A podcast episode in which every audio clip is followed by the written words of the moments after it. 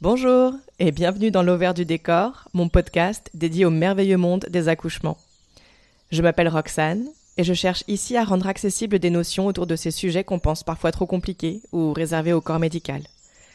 En réalité, ça pourrait nous être très très utile d'en savoir plus sur tout ça pour pouvoir prendre des décisions éclairées et être actrices et acteurs de nos grossesses et accouchements.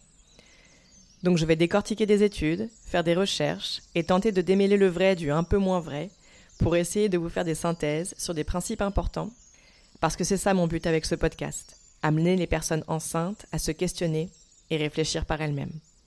Le savoir, c'est le pouvoir, vous vous rappelez? Alors c'est parti.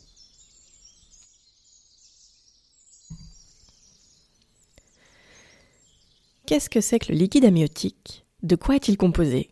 Qu'est-ce que ça veut dire quand on dit qu'on a perdu la poche des os Ou que cette poche est fissurée? Et qu'est-ce que ça induit que de rompre la poche des os de manière artificielle? Quels sont les risques? Ces sujets sont passionnants. Alors déjà, on parle de deux choses bien distinctes. Il y a le liquide amniotique d'un côté et la poche des os de l'autre.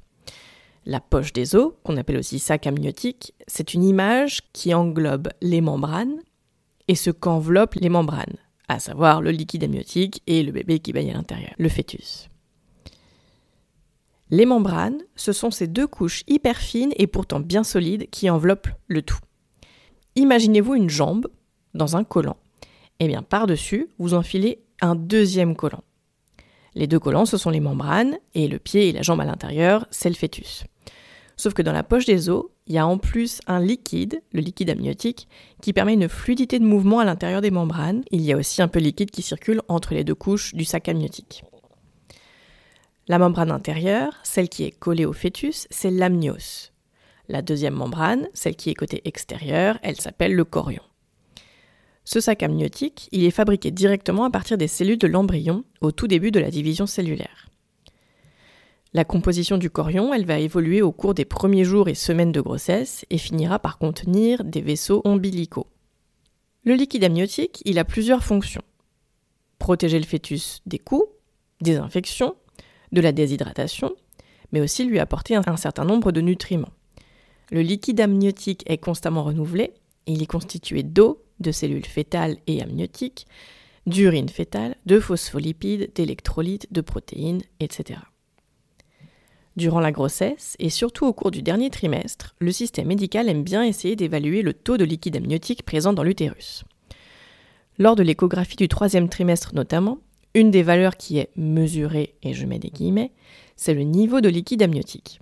Il arrive que ce niveau soit jugé insuffisant, ce qui peut causer beaucoup de stress à la personne enceinte, qui ne sait généralement pas de quoi il retourne puisque les explications sont souvent sommaires. Et en plus, c'est le genre de phrase qui cause du souci de base. Genre, mais quoi, qu'est-ce qu'il a mon niveau de liquide amniotique? Mais ça peut aller bien au-delà de ça et mener à une volonté de mettre fin à la grossesse plus rapidement que prévu et déclencher l'accouchement. Or, de nombreuses études, et je vous liste la principale en descriptif de l'épisode, montrent qu'il n'existe pas d'outils de mesure suffisamment précis ou convaincants pour déterminer le niveau de liquide amniotique présent in utero. En effet, les observations peuvent varier d'une heure à l'autre en fonction de plein de facteurs comme l'hydratation de la personne enceinte, sa position, celle du fœtus, etc. Donc les suppositions des professionnels de santé au sujet de ce niveau ont pour ainsi dire 50% de chances d'être justes et 50% de ne pas l'être. Donc beaucoup de stress pour et pas grand-chose parce qu'on ne sait pas vraiment de quoi il retourne.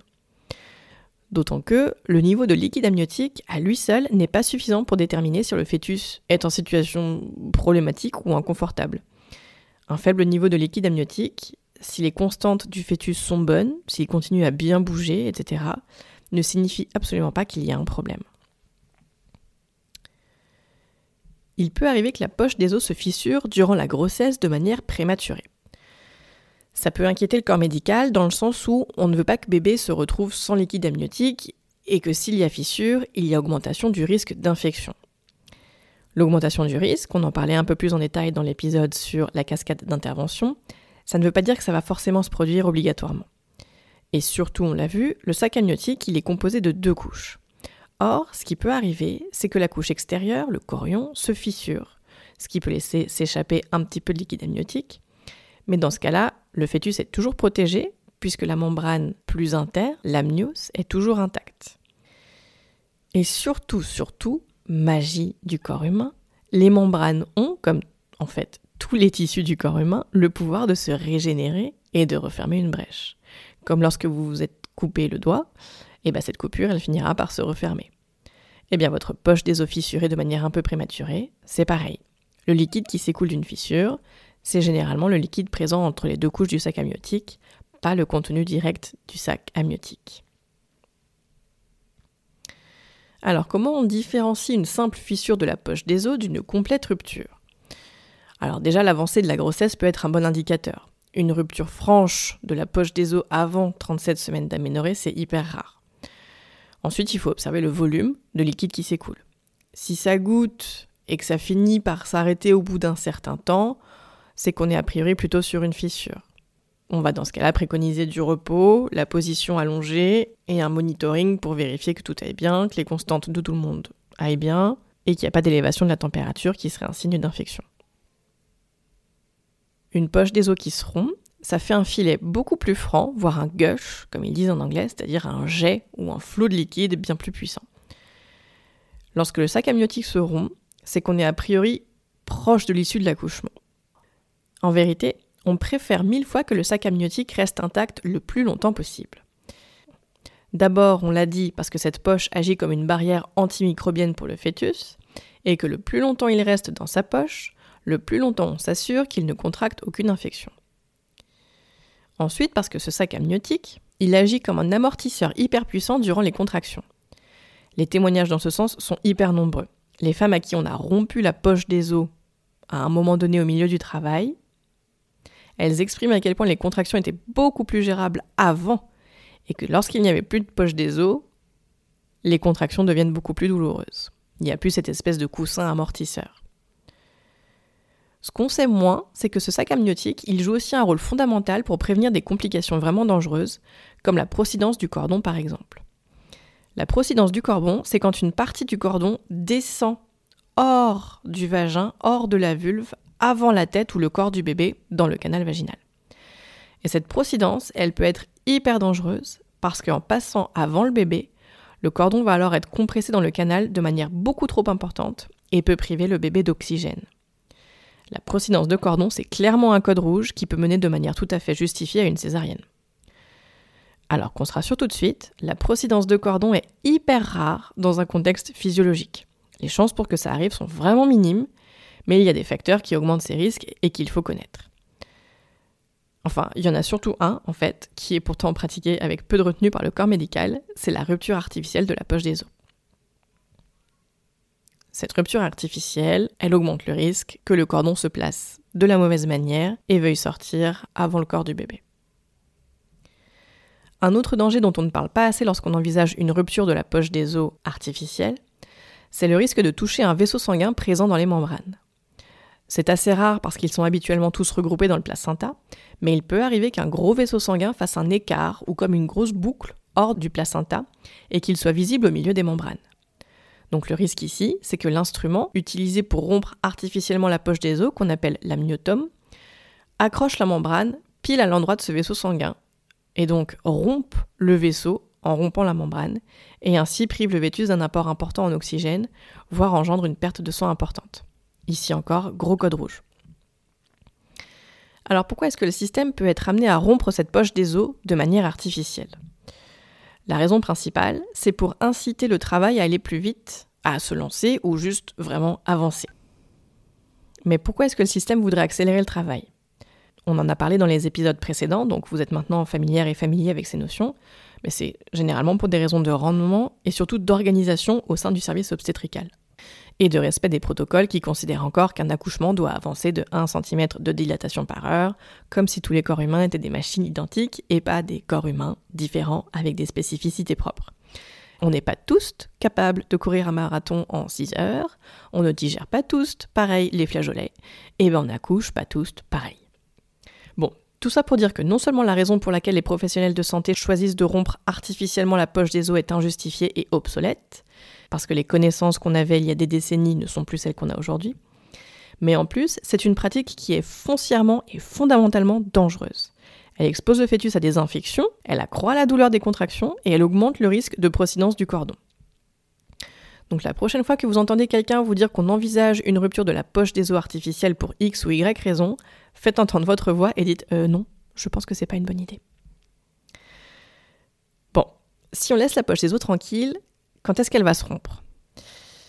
Ça peut arriver en plein milieu du travail, tout à la fin, au moment de la poussée, ça a été mon cas pour mes deux accouchements. Ça peut aussi arriver avant le début des contractions, ou même jamais. Un bébé peut parfaitement naître dans sa poche des os, on appelle ça alors un bébé coiffé. C'est plutôt rare et même carrément cool. Ça ne veut pas dire grand-chose, hein, si ce n'est qu'il a des membranes amniotiques hyper solides. On peut ensuite les ouvrir doucement pour en sortir bébé. Maintenant, qu'est-ce qu'on fait si la poche des os se rompt avant le début des contractions? Le protocole, c'est de se rendre à l'hôpital pour vérifier différentes constantes et d'y rester. Et ensuite, faire naître bébé dans les 24 à 48 heures maximum toujours pour des questions de risque d'infection. Alors qu'est-ce qu'on en pense? Bon, qu'il faille vérifier les constantes pour s'assurer qu'il n'y a pas d'infection, donc la fièvre, vérifier les différents rythmes cardiaques entre le parent et le fœtus, et faire ça à plusieurs reprises, ça fait sens pour s'assurer que tout va bien. Mais rester dans un hôpital, ça veut dire s'exposer à tous les microbes qui y circulent. Ça veut dire rester dans un environnement froid et impersonnel, donc impropre à la production d'ocytocine et on ne le répétera jamais assez, sans ocytocine, pas de contraction efficace, donc pas d'avancée de l'accouchement. Ça veut aussi dire s'exposer à des touchés vaginaux, qui sont encore la norme pour vérifier l'avancée de la dilatation des personnes enceintes. Sauf que les touchés vaginaux sont eux aussi dangereux, puisqu'ils augmentent les risques d'infection. Et ce d'autant plus, évidemment, lorsque la poche des os est rompue. Une poche des os rompue n'est pas un signe que le bébé soit en détresse. Le fœtus pourrait rester sans poche des os d'ailleurs très longtemps, puisqu'il est oxygéné par son cordon ombilical, et qu'il est même possible que la poche se régénère avec un peu de temps. Malheureusement, les études là-dessus sont inexistantes. Les seules ressources qu'on a viennent des personnes qui choisissent de vivre leur grossesse hors du système.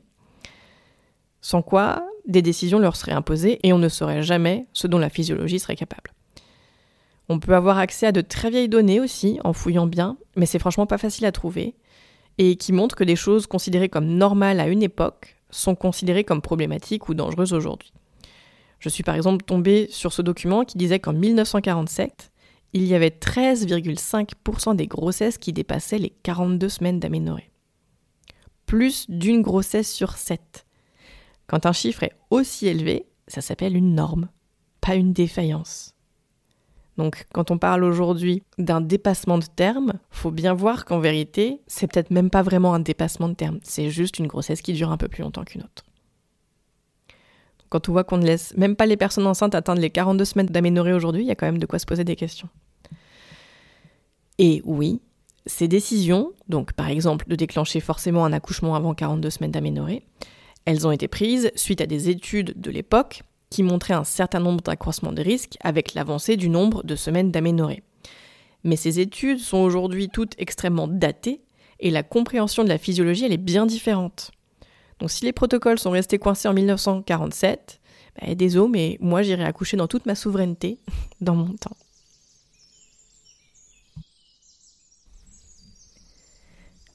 Vous venez d'écouter L'Auvert du décor. Si vous avez aimé cet épisode, la meilleure manière de le dire est de poster un avis 5 étoiles sur votre plateforme d'écoute. Ça m'aiderait énormément. Pensez aussi à le partager si vous pensez qu'il pourrait aider des personnes autour de vous.